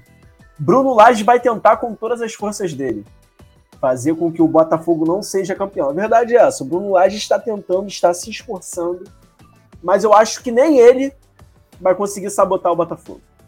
E nem ele, nem o Segovinha. Né? Incrivelmente, com seus 22 jogos e a estatística maravilhosa. 22 jogos, 22 partidas. Maravilhosa estatística. É o que dá para contar do Segovia no Botafogo. Ué, quer mais, pô? Tá melhor, tá bom. É isso, é isso, é isso. Não deu, ele não deu uma assistência? Nem gol, nem nada, zero. Nossa, incrível. Inacreditável. é isso aí, é isso aí.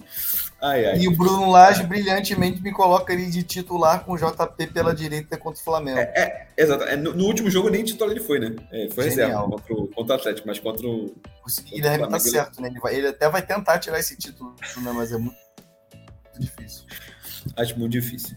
E aí, e aí a gente chega, tava, tava tá legal, tava legal a gravação do programa até agora.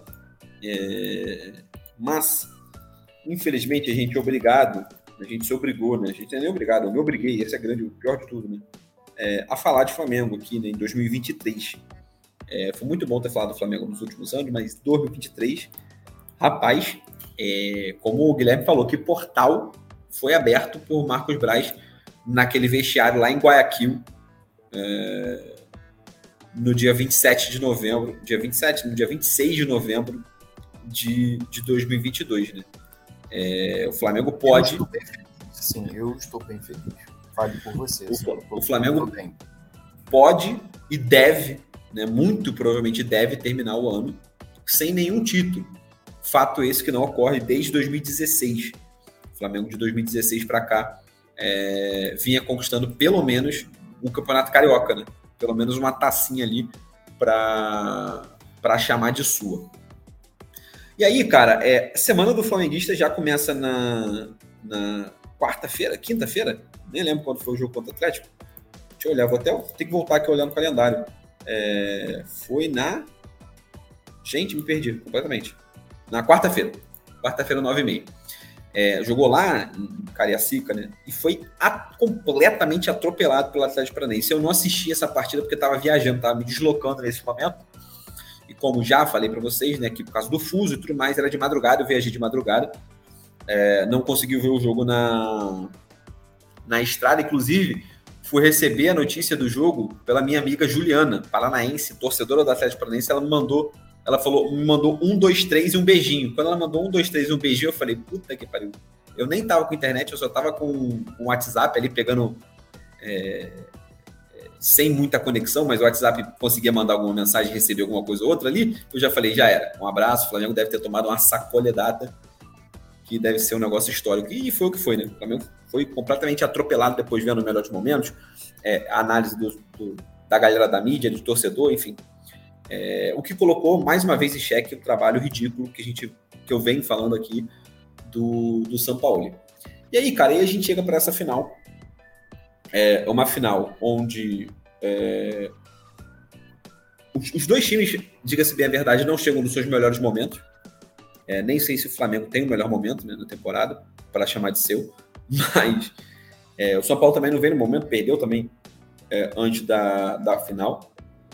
Só que o Flamengo é muito mais bagunçado. Por quê? É, de um lado, a gente pega o São Paulo, que pelo menos tem uma noção de jogo, tem jogadores atuando hoje tecnicamente no melhor momento. Por mais que a gente fosse olhar peça por peça, o Flamengo pode ter até mais talento. É, mas hoje o Flamengo é, é, mais uma vez eu venho aqui repetir que o Flamengo é um bando em campo. O Flamengo é um time completamente desorganizado, completamente desconexo inclusive desconexo da realidade, né? É, vide que a gente vê a atitude do São Paulo, por exemplo, é, saindo do, do, do, primeiro tempo antes do jogo acabar, porque achou que o juiz tinha terminado, tamanho era a pressa dele de ir embora. Não sei qual era a pressa que ele tá de ir embora. É, enfim. E o Gabigol no ele final. Poderia estar, ele poderia estar com uma dor de barriga. E teria que fazer suas necessidades. Só se fosse. Não julgo, Aí poderia acho. ficar lá, né? Aproveite. Apertado, apertado para fazer aquele xixizinho. Né? Tem que pensar no trabalhador também, João. Não é assim não. Vocês estão certos, vocês estão certos. É, a atitude do Gabigol no final, entendo toda a relação com o Dorival. Também amo o Dorival, Gabriel. Adoro o Dorival. Porra, muito obrigado, Dorival, pelo ano passado. Foi, porra, foi um ano sensacional. É, mas o Flamengo acabou de perder, a fase do Flamengo é ridícula, você vai no final, da, final do jogo, depois do jogo, no caso, né? E, pô, entra na coletiva do São Paulo, o time que acabou de ganhar e, pô, o cara manda um beijinho pro cara. Eu não acho que o Gabigol tenha feito isso de deboche com a torcida, já inventando teoria da conspiração, que ele fez de deboche porque foi vaiado. Porra, não acho, tá? Acho que ele só viu o Dorival, ele realmente gosta muito do Dorival, ele realmente odeia o São Paulo, acho que, tipo assim, ele tá cagando pro São Paulo e falou, porra, vou lá demonstrar que eu gosto do cara. Mas eu duvido que ele pular, porra, que a torcida me vaiou. Cara. Não, acho que ele só gosta do Dorival, não gosta do técnico atual e falar. Porque se ele gostasse do técnico atual, acho que ele nem iria. Tá? Acho que ele nem iria. Tipo assim, pô, se fosse um cara ponta firme, fechamento com ele, eu acho que fosse o Rogério Senna. Eu acho que ele não iria. Tá? Por exemplo, e falar com com, com o Dorival. Mas como é o São Paulo, e, e claramente o time é completamente desconexo com o São Paulo, né?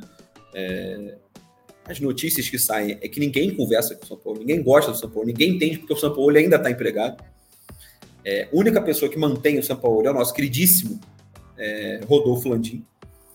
É, porque nem, Mar nem Marcos Braz que ele quer é, Jorge Sampaoli. É, inclusive, há notícias de que tentaram demitir, tentaram convencer o, o, o, Landim a demitir o Sampaoli entre uma final e outra o que seria maravilhoso, seria sensacional. Mas é, vamos de São Paulo na, na semana que vem. E, sobre, cara, sobre o jogo é, é, é, muito falado mesmo, né? Eu acho que a gente vai pegar exceções aí, que é o jogo de ida contra o Grêmio na Copa do Brasil, é esse jogo contra o Botafogo, que nem foi um jogo onde o Flamengo jogou tão bem assim. Eu falei aqui, quando a gente veio falar do jogo, eu falei que o primeiro tempo é, do Flamengo contra o Botafogo foi horrível, foi tão horrível quanto qualquer outro jogo horrível do Flamengo. É, e a situação do Flamengo é tão ruim, é tão, tão péssima, que o jogo de ontem, eu acho que não entra no top 10 piores jogos do São Paulo com o Flamengo. Para vocês terem uma noção. Tá? Ontem não foi uma das 10 piores atuações do Flamengo com o São Paulo. Já tiveram jogos muito piores, muito piores, muito, muito piores. Tá? Ontem o Flamengo passou o primeiro tempo sem chutar uma bola. Não é que não chutou Perdeu. a bola pro gol. Perdeu de 1 a 0 só, né? Poderia ter sido mais. Perdeu de 1 a 0 porque o São Paulo respeitou muito o Flamengo. Exatamente, o São Paulo, o São Paulo se segurou. São Paulo, o São Paulo pensou na estratégia de prefiro ganhar de 1 a 0 aqui e resolver no Morumbi. Acho que essa foi a estratégia. Por quê? Porque aí, obviamente, o São Paulo, Dorival, todo mundo sabe, né? Que se fizesse 1 a 0 por mais que o Flamengo tivesse desconexo, a torcida ia, ia mudar a chavinha, né? A torcida, em vez de estar tá é, naquela efervescência de, de vaiar a qualquer momento e, a, e, apoiar a todo custo, né? Ia ser 60, 67 mil pessoas cantando pra caralho. É, ele sabia disso. Se tomasse o um empate, a atmosfera do jogo ia mudar. Então ele preferiu, prefiro não, prefiro não tomar um gol do que fazer outro. Para mim tá ótimo. E tá ótimo de fato, tá? A grande verdade é essa. A grande verdade é que pro São Paulo foi um resultado maravilhoso né? Vitória de 1x0 fora de casa. É óbvio que agora não tem gol fora e tudo mais, não existe mais isso, mas é uma vitória maravilhosa. Porque o São Paulo vive o melhor, joga mais futebol. É, já era, acho que, ao meu ver, favorito para a final. Vence fora de casa e vai decidir em casa. É, com o Morumbi lotado. Com a torcida apoiando o tempo todo. Porque ganhou o primeiro jogo. Uma torcida que está carente de título, é um título inédito para o São Paulo. Um time multicampeão. É difícil times multicampeões terem títulos inéditos. O São Paulo é um caso. É, eu acho que a atmosfera vai estar toda, por mais que o Morumbi seja um salão de festas é, do futebol carioca, né? O Vasco já ganhou o Campeonato Brasileiro lá, é, o, o, Flamengo já ganhou o Campeonato Brasileiro lá, é, mas acho que dessa vez não, é, é, não será o caso. E aí, antes da gente entrar no assunto que o Guilherme me pediu para entrar, queria falar primeiro da, do quão, né, do quão é, ine- inescrupuloso é a renda do jogo de ontem. Né? É, inclusive, a manchete, a capa, é, queridos ouvintes, vai ser 26 milhões e mais um vice na conta. Acho que essa é o que resume. Tá? O Flamengo de 2023, o Flamengo de ontem, é, 26 milhões para a gente ver aqui em campo. E aí, dá para falar, dá para traçar um paralelo de futebol, futebolisticamente, dá para falar um paralelo é, é, de gestão de elenco, de amadorismo, de tudo. Por quê? O Flamengo entra, por exemplo, com, numa final de Copa do Brasil com é, o Wesley de titular. E ainda nem falando do Wesley em si. O Wesley ele é a melhor opção do elenco. Jogador da base que não era para estar ali. Não é que foi feito um planejamento para um garoto da base entrar no elenco. É porque só tinha, só sobrou ele. Né? O Flamengo, em algum momento do ano, achou que dava para ir com Mateuzinho e Varela para a temporada toda. Isso já desde o ano passado. Deu a sorte do Rodinei estar tá super saiyadinho no passado, né? É, e, de, e dá super certo. Mas ele achou que no momento dava para ir com, Varela, com Varela e Mateuzinho. No meio do caminho, viu que não dava, o Wesley surgiu. A gente vê um Flamengo que tá desde 2019 e ainda não tem uma reserva para Arrascaeta e Vitor Ribeiro. Ainda não tem, não, não deu tempo suficiente para eles acharem um cara para fazer a função deles ali. A gente vê um Flamengo onde o Sampaoli acha plausível escalar o Gabigol de ponta. E não é um segundo atacante flutuando, não, é de ponta mesmo, lá na ponta, esticado, aberto, para fazer jogada de velocidade, jogada no contra um. É um Flamengo que olha para olha o banco e todo mundo fala isso, cara. É, ah, é o melhor elenco da América do Sul. Cara, é o melhor elenco da América do Sul no papel. No papel. O, o time titular do Flamengo ele é muito bom. Tá? Ele é muito bom. Mas vai olhar para o banco do Flamengo na partida de ontem, ele não é o melhor elenco, ele não é o melhor elenco da América do Sul. Tá? Me desculpa se você acha, eu discordo frontalmente. Eu acho que o elenco do Flamengo é ruim? Não, não acho que o elenco do Flamengo é ruim. Tá? Óbvio que o, o trabalho do São Paulo ele é ridículo. Ele é ridículo. É, e, e, o fato do elenco do Flamengo ser tão bom também é, piora a situação dele. Mas eu não acho o elenco, por exemplo, se a gente for olhar, é, tô até pegando aqui tá, a escalação do banco do Flamengo de ontem. É, se a gente for pegar, por exemplo, a gente tem Rodrigo Caio, que não joga por lesão. Então você vai ficar no imaginário, né? Esse Rodrigo Caio ideal, ele tá em 2019. Doutor Rodrigo Caio, tá? Exatamente. 2020, tá? Respeite, 2020. Respeite o estilo. 2020, porque em 2020 ele jogou bem, tá? Foi campeão brasileiro jogando bem. É, a gente tem aí, pô, Davi Luiz, que não é titular desse time, então como é que você vai colocar o Davi Luiz, né, sendo um prime? Ele não seria titular no, pô, no Rio de Janeiro, ele seria titular no Vasco, eu acho. E só. Pela bola que vem jogando. Pelo futebol que joga. E talvez no talvez no Vasco. Porque no Botafogo ele não, não seria titular do Adrielson e do Cuesta. No Fluminense, Nino e Felipe Melo não iam sair para ele. No Fluminense, no Flamengo, ele já não é titular. é, enfim, posso ficar citando outros nomes aqui. É, e se for pegar e o resto do banco, vai ter garoto da base, que eu não vou nem falar. Os garotos da base, né? Não dá para falar. E, e, é isso, e acabou o banco do Flamengo. E acabou o banco do Flamengo. É, era isso. E como esse é o melhor elenco da América do Sul? Não é, não é o melhor elenco. Não é porque o trabalho ele é mal feito. O trabalho, antes de começar a gravação, o Guilherme estava falando, né? Da, do Mário Bittencourt, ele conseguiu reverter a questão da, de segurança, né? Que a polícia alegava, o Ministério Público, de que só poder entrar no, no jogo tendo que trocar os ingressos, né? Você não poder usar o cartão de sócio. O Fluminense conseguiu reverter é, isso. Né? Só, só, entrar no, só entrar no jogo com ingresso físico, né? Voltar Isso, à isso. à era das cavernas. Exatamente. É, e o Flamengo nunca reverteu isso. Né? Eu fiquei final do- da Copa do Brasil ano passado, ingresso físico. A semifinal, a partir das quartas de final do ano passado, já era assim. É, não sei como está sendo. Sei, ontem, por exemplo, o Flamengo teve que entrar com ingresso físico, enfim. Vi muita gente falando, olha só, mais um. A, a- é- é- a gente até brincou, né? É a prova que a diretoria do Flamengo é incompetente. Eu briguei com o Guilherme, eu falei, Guilherme, não é a prova, né? Ela é mais uma, né?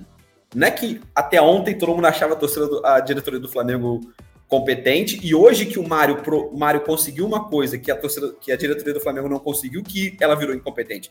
Ela é incompetente há muito tempo.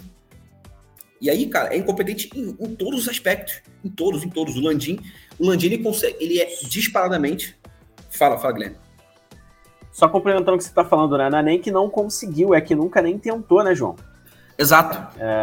Porque, assim, quando, quando, quando o Fluminense, né, institucionalmente, na figura do Mário, na figura do seu departamento jurídico, né, ele pede pela, pela entrada dos seus torcedores né, com, com o e-ticket e com a carteirinha de sócio, é porque ele está pensando na comodidade desse, desses, desses torcedores, entendeu? É uma dificuldade muito grande. Vai ter torcedor vindo de fora do Rio para assistir esse jogo, né? Então não vai ter tempo de passar ali numa loja física do clube para trocar o ingresso, né? É, porra, é, é, todo um desgaste, é, é, enfim, gerado em torno de algo que a tecnologia já superou, né? É, então, assim, acho que quando a diretoria do Flamengo, né, o Landim e, e seus assistentes, né, eles não se posicionam contra isso, é porque, na verdade, eles não estão pensando na comodidade e no conforto dos torcedores do Flamengo. Quem bota o ingresso médio, um ticket médio no jogo de, de final de Copa do Brasil a 400 reais, é, não faz a menor ideia, não tem a menor noção, não tem a menor ideia do que seja o Flamengo. É, nunca tá? pisou numa arquibancada na vida, né? Não faz a menor ideia, não faz a menor noção. A cara dele, quando ele é xingado pela torcida do Flamengo, mostra que ele tá pouco se fudendo porque acham que deixam de achar para ele. Tá? O grande resultado do jogo de ontem para o senhor Landim foram a renda de 26 milhões. Esse resultado é o que interessa para ele. Tá? O Flamengo tá ganhando? Ah, pode ser até melhor, porque ele vai ter mais tranquilidade para fazer é, as peripécias dele. Né? Boa parte da torcida vai nessa onda. É, diria que a maioria, infelizmente a maioria vai é, nessa onda. Se estiver ganhando, tá tudo tranquilo. Né? É, você pode ver que a, a, o xingamento só vem em momentos de derrota. É, o famoso, né, o, é, Marcos Braz vai se fuder, o meu Flamengo não precisa de você, só aparece nas derrotas. Né? Quando o Flamengo ganha, oh, tá tranquilo, deixa pra lá, não vamos falar agora, vamos apoiar o time, não. Né? Pelo contrário, é, tinha, tinha, que vir nesse momento. É, porque é isso. É, o Landim ele é disparadamente, disparadamente em vários aspectos, em vários, vários aspectos, o pior presidente da história do Flamengo. Isso botando no baile, no baile, no mesma galera, da galera que metia, porque o Flamengo não tinha dinheiro lá atrás, tá? Por quê? Não adianta, não adianta vir com um milhão de títulos, é, não adianta ter estar na era mais vitoriosa, porque claramente, claramente, todos esses títulos, todos esse, todo esse mi, mini trabalho é, que é feito é apesar dele. É apesar dele. Não é por causa dele. Não é por causa da gestão Landim que o Flamengo ganhou o que ganhou. É apesar da, da, da gestão Landim que o Flamengo ainda assim, é óbvio, nada de braçada em questão financeira em relação aos outros. E aí, por isso, mesmo numa gestão horrível, como era a gestão dele, o Flamengo ainda assim conseguiu ganhar muitos títulos e ainda assim está numa final. E que só está vivo nessa final por conta da qualidade do seu time, tá? Porque pode ter a volta do Arrascaeta, porque tem o Pedro, que não horrível, uma partida, meu Deus, partida péssima também do Pedro é... ontem. É... tem o Everton Ribeiro, que é craque da bola, craque da bola. É... tem o Gerson, que jogou razoavelmente bem ontem, enfim. Só está vivo por causa disso, por causa do talento individual dos seus jogadores tá? Porque eu não imagino, acho que ninguém imagina o Flamengo fazer uma baita partida coletiva e ganha, botando o São Paulo na roda e virando o jogo lá no, no Morumbi. Qual é o cenário do flamenguista mais otimista? É, porra, irmão, o Rasqueta voltar, achar uma bola, um passe maluco, o Flamengo conseguir se segurar, sabe Deus lá como, e, porra, ou ir pros pênaltis, ou ganhar, ou achar duas bolinhas e maluca, o Everton Ribeiro fazer uma jogada, o Gabigol chutar a bola da casa do caralho, um Pedro sofrer um pênalti, alguma coisa assim. Porque coletivamente não se espera nada, não se espera nada. E aí, para a gente fechar é, é, o assunto, envolvendo o Flamengo, não diretamente o Flamengo, né? Nesse caso, mas envolve, né? Também. o assunto era é, Flamengo. É, Guilherme, você, você pediu antes da gente começar a gravar para falar desse assunto, deixa você falar do assunto. É, bem rapidinho, né? Só pra gente não. O programa já tá longo, a gente também não ficar se alongando muito, né? Ontem vazaram, né? Algum estagiário, entre muitas aspas, da Globo, né?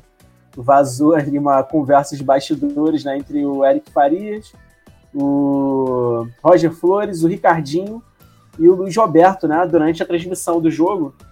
E o Eric Faria muito exaltado, né? E aí essa conversa foi, foi vazada, enfim. Né, o Eric, não é surpresa para ninguém, é flamenguista, né? Acho que ninguém fica espantado, assustado com isso. É... E aí isso bombou nas redes sociais, né? Pode falar, João. Acho que o Diego Alves, em 2020 ou 2019, não lembro. 2019, acho que o Diego Alves tirou a dúvida. Porque tinha muita gente que tinha dúvida, achava que ele podia ser Vasco, por causa do, do gol que ele comemora contra o Fluminense. O Vasco e o Fluminense, que ele comemora um gol do Vasco. Então tinha gente que ainda tinha dúvida, mas aí o Diego Alves, quando ele vai entrevistar o Diego Alves na, no, no campo, pós-Libertadores, pós o título, o Diego Alves pergunta: e você não tá comemorando, não? É. Mas enfim, é. agora pode seguir, pode seguir.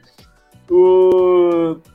E aí é isso, né, cara? Acho que ninguém fica, fica assustado com a informação de que o Eric é flamenguista, né? Já era algo esperado. É, mas, é, mas isso foi amplamente usado nas redes sociais, né? Como uma espécie de constatação, né? De que existe a Flapress, de que a Flapress existe. E de que. E falando que o Eric tinha, teria sido antiprofissional, né? E aí eu só queria trazer a discussão para cá, assim, saber o que vocês pensam. Eu tenho minha opinião, né? Mas só queria ouvir de vocês também o que vocês pensam sobre o assunto. Cara, eu, assim, sobre a, a conversa em si, é, é, o famoso, ele deu muito azar, é, porque eu tenho certeza que flamenguistas pelo Brasil e flamenguistas que vão ouvir esse, esse, esse programa é, já falaram coisas piores ou do mesmo nível piores. né? Acho que todo torcedor, é, óbvio que não, não, é, como o Eric ele não foi é, homofóbico, é, machista, enfim, acho que ele não praticou nenhum grande é, preconceito ali. É, foi levemente capacitista, beleza, mas né, nada, nada absurdo de algum preconceito escancarado. acho que todo torcedor já passou por isso, tá? Torcedor já xingou o seu atacante de imbecil, já falou esse cara é maluco, não é possível, é, tem um neurônio a menos. É, disso para não falar de filha da puta, né? Esse é um estrume, de, enfim, dá para dá para citar aqui, dá para fazer um dicionário de xingamentos que a torcida desfere para os seus atletas, né? O que, o que eu falei ontem, quando o Cebolinha pega aquela bola e me arranca torto pro ataque, que ele não conseguiu correr reto, o Cebolinha não conseguiu correr reto naquele ataque. Quando ele pega a bola, ele sozinho no ataque, ele não conseguiu correr reto. O que eu falei para ele, se alguém tá me gravando, eu vou preso. Se eu tenho mais, se eu sou famoso, igual o Eric faria, e vaza um áudio meu, eu sou preso. No mínimo, o processo do Cebolinha eu recebia. Entende? Então, é natural, cara, é natural. E, e assim, é, não caiu no conto de fadas, não caiu no conto de fadas que o seu jornalista, que o narrador, que o comentarista, que o operador de áudio, que o diretor da transmissão, esses caras não tenham um time. Irmão, a gente está no Brasil, um país que respira futebol. Todo mundo que trabalha na transmissão, todos, todos, todos, todos, todos, tem um time. Tá? O Roger Flores, ele tem um time. Eu não sei qual é o time do Roger Flores. Tem gente que fala que é Fluminense, tem gente que fala que ele é até Flamengo. Eu não Flamengo, sei. Flamengo, mas tem uma identificação com o jogo no Fluminense, mas é Flamengo. É, então. É, então, todos eles têm. Todo, todo, e, e, vários a gente sabe, a gente sabe que o Luiz Carlos é, é, Fluminense, a gente sabe que o Lédio é Vasco, a gente sabe que o, que o Luiz Roberto é São Paulo, a gente sabe que o Galvão sempre foi Flamengo. É, porra, e dá pra ficar Pedrinha é Vasco, muita coisa. É, até saiu né, do, do, Grupo Globo. A gente sabe que o PVC é Palmeiras, que o, que o Mauro Betting é Palmeiras, que o Vitor Sérgio Rodrigues é Vasco, é, Vasco, é Flamengo, é, que o André Rene é Corinthians. Cara, e, e dá para ficar. E isso só dos caras que a gente sabe do time. E os caras que a gente não sabe porque preferiram não contar, cara, eles têm um time de futebol, tá? Eles têm um time de futebol. E assim, cara, eu vou ser muito sincero, tá? Muito, muito sincero. O que eu acho que esses caras fazem é. Mano, trabalhando, mano, acho que é cada um pelo seu, mano. Acho que assim, é cada um pelo seu. Acho que não tem muito é, o que imaginar, tipo assim, que, porra, que os caras vão é, estragar a carreira deles. E eu acho que é muito parte muito mais de um clubismo da sua parte achar. E, cara, querendo ou não, o clubismo ele vai sair de vez em quando. Ele vai sair de vez em quando. Né? O LED, por exemplo, finalizou um corte dele no, no, no podcast que ele foi de um, de um Vasco Tom Bense. Ele deu um, um Vasco tapa Tom Bense. que ele dá um tapa na mesa. Cara, isso é o clubismo. Ele ficou puto na hora, porra. O Lucas Mineiro dá um cruzamento retardado, maluco. Ele dá um tapa na mesa e, vaza no áudio. Cara, isso é o clubismo. Porra, você vai falar que o Lédio é um péssimo, porra, jornalista? Não, mano, é normal, cara, acontece. Ele, óbvio, ele, ele não quer que saia. Às vezes sai.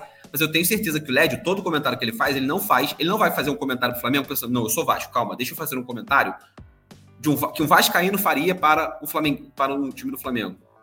Porra, acho muito pouco provável, cara. Ainda mais no padrão que a gente sabe que a Globo exige.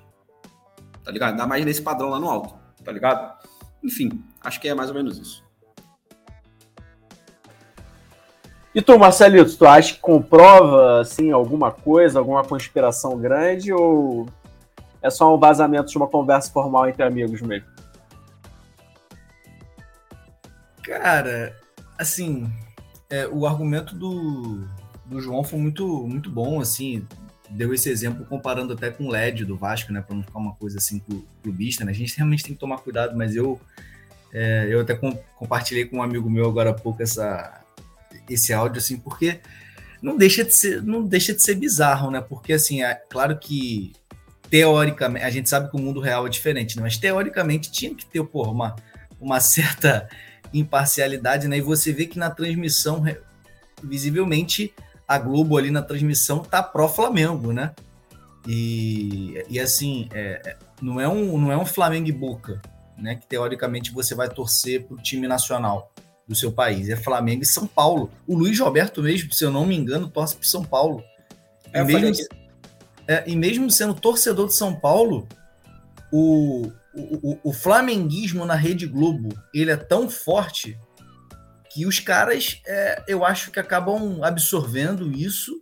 Tem até um exemplo do aquele Guga Chakra, é, comentarista da, da Globo News. Uma vez ele deixou escapar, ele é, se eu não me engano, ele é palmeirense ele deixou escapar que aqui na Globo não pode falar mal do Flamengo, né? Porque eu, eu também vi uma história que teve uma vez nos anos 80, Galvão Bueno ainda estava no início da sua carreira, assim, narrando na televisão, e teve um Vasco Flamengo que o Vasco começou é, amassando o Flamengo, jogando melhor, acho que fez até um gol. E aí o Galvão Bueno estava empolgado na narração porque o Vasco estava bem chegou um, uma informação para o Galvão Bueno do Roberto Marinho, tipo assim, que isso? Que empolgação é essa com o Vasco? Dá, dá uma segurada. Tipo, aqui é Flamengo, sabe qual é? Então, é isso, cara. É o time da, é o time da maior torcida, também tem isso. Por consequência, vai, vão existir mais profissionais desse time trabalhando.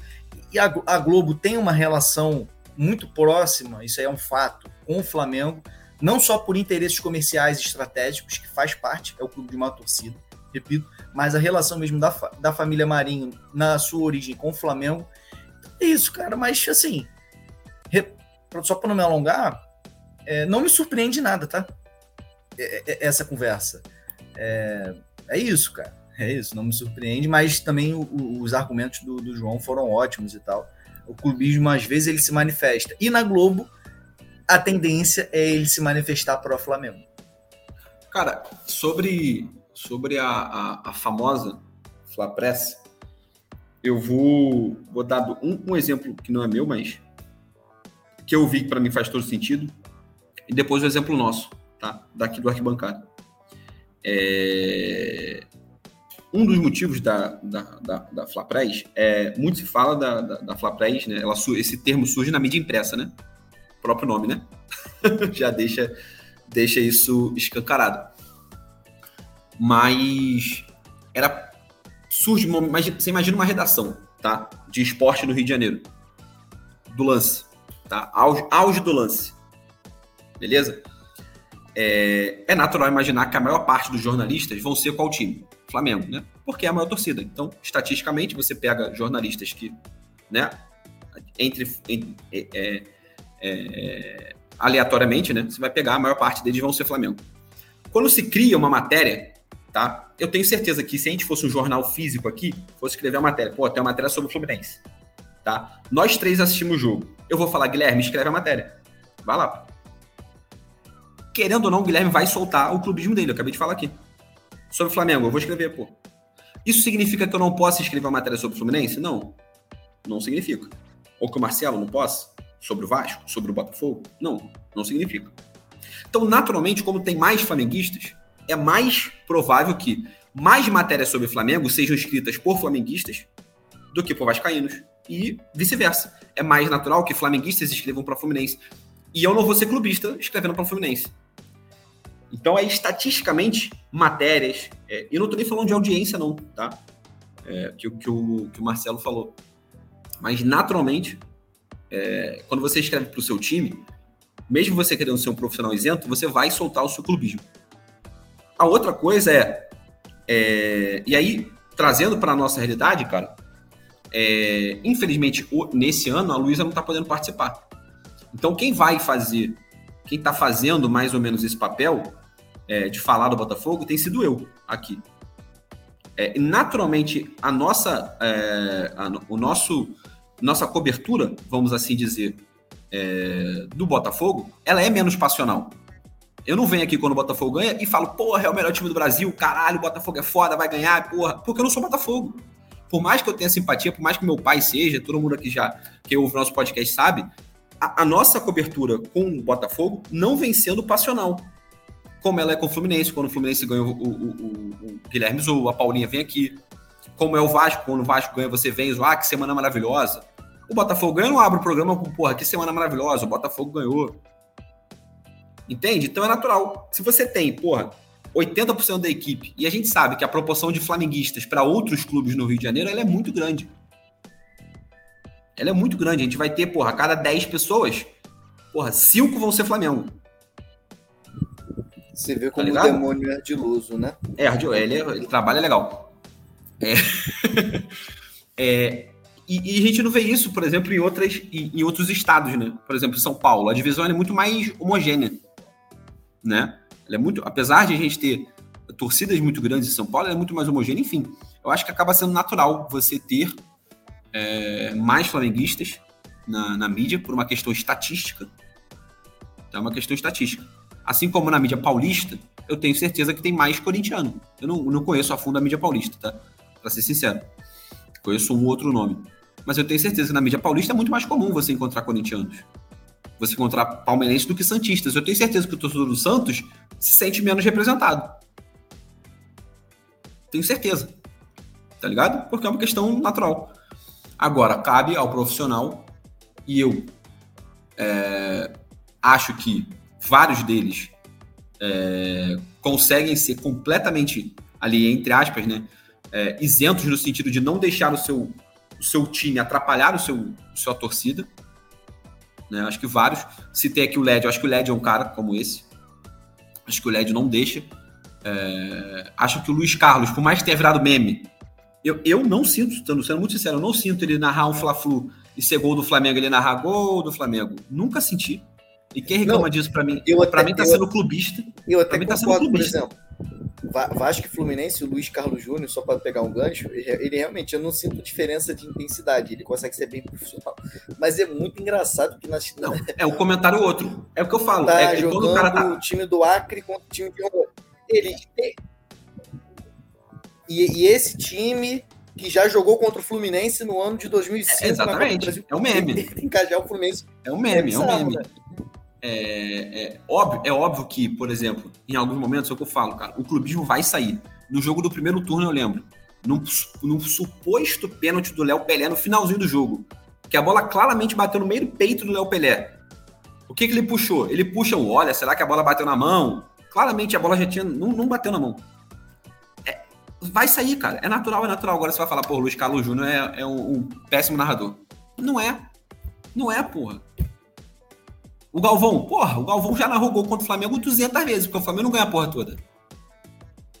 Quando o, narrão, quando, o narrão, quando o Galvão narrava mais futebol de clubes lá atrás. Tá ligado? É, enfim, acho que a gente. Programa mais longo, acho, da nossa história, tá? Acho que o mais longo da mais nossa longo, história. Mais longo. Fomos, fomos legal. Disparado. Fomos legal. Fomos legal. aí. É, pô, mas o programa é bom. Eu falei que ia gravar em. Antes de você entrar, Marcelinho, eu falei, pô, tô cheio de sono. 40 minutinhos eu vou, vou encerrar a gravação. Já estamos para mais uma hora e meia. É isso aí. A gente é cracudo pela bola, é brincadeira.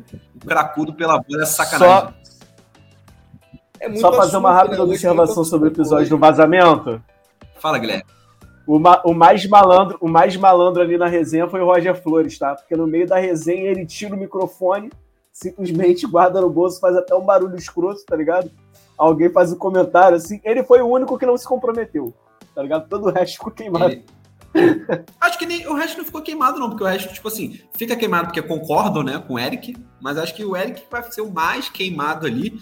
Mas também, convenhamos, eu acho que ninguém da chefia da Globo, ainda mais que não foi um, não era uma conversa profissional, né, era uma conversa informal, vai ter qualquer atitude contra o. Não, pô. Nada, nada. Convenhamos também, O né? maluco- Convenhamos. O maluco Tá. que vazou é que provavelmente. Se, se a Globo descobrir, ele vai rodar, com certeza. É, É, E convenhamos também, né? É, a pior a pessoa que mais pode ficar bolada com, com o Eric é o Sampaoli. No máximo, em duas semanas ele tá fora do Flamengo. Então, problema resolvido. tá tranquilo. Né? Problema resolvido. Ganhando ou perdendo, ele vai ser do faria Flamengo. então. demais. Eric faria Flamengo demais. Caraca, muito. O São Paulo tem problema julgo. cognitivo. Ele tem toque, Quem não ouviu? toque, esse cara tem toque, não é possível. A vozinha ficando mais fina, né? A variação da vozinha. A vozinha dele já não é muito, muito grossa, né? Ele vai ficando puta, vai ficando mais fininha ainda. Ah, é muito bom. É, galera, dito isso, primeiro agradecer quem se tem algum algum problema, algum cracudo da bola tão, tão grande quanto a, quanto a gente chegou até essa parte. Tá. Alguém com problema cognitivo aí? Paulo. Se alguém São Paulo da cabeça estiver ouvindo a gente ainda, muito obrigado pela audiência de vocês. É, queria agradecer a mim também, tá? 2h40 da madrugada, meu Deus do céu, o que eu tô fazendo da minha vida, gente? Aí, Marcelo perguntando, João não dorme, não? Eu vou ter que responder que não agora, né? Hoje eu vou ter que responder que não. Não durmo, Marcelo. Não durmo, né? Porque esse programa ainda tem que ser editado e lançado ao ar. pra você ter uma ideia. Dito isso, é, antes da gente finalizar, mais uma vez, depois dessa conversa toda longa, lembro vocês de seguir a gente no Instagram, tá? Arquibancada RJ. Só seguir a gente no Instagram, conteúdo diário sobre futebol do Rio de Janeiro. Segue também o nosso novo projeto Arquibancada Mundo. E aí eu lembro você de seguir tanto no seu agregador de podcast, tá? Seja lá o seu Spotify, o seu Google Podcast, o seu Deezer, tá? Tanto no Instagram, arroba Arquibancada Mundo, tudo junto. Beleza? Marcelo, dá o seu tchau pra rapaziada. Valeu, João, Guilherme, prazer estar aqui com vocês. Os ouvintes, né, que chegaram até aqui. É isso, não vou alongar não, a gente, né, o programa ficou bem longo, mas muito bom, né? É, e é isso, vitória do Vasco e agora vamos para vamos com tudo contra o Curitiba. Valeu, um abraço a todos, saudações vascaínas. Guilherme, seu momento. É isso, galera. Valeu, obrigado por tudo aí, por nos acompanhar até esse momento. Programa longuíssimo, mas enfim, tamo junto. Boa semana para vocês e até mais. Valeu. É, para padrões de podcast do YouTube hoje em dia, né? Tem podcast com 3 horas, 4 horas, nem tá tão longo, não. A galera mete ali no 1.5, 1.5, acho que dá para ouvir maneiro, 1.5.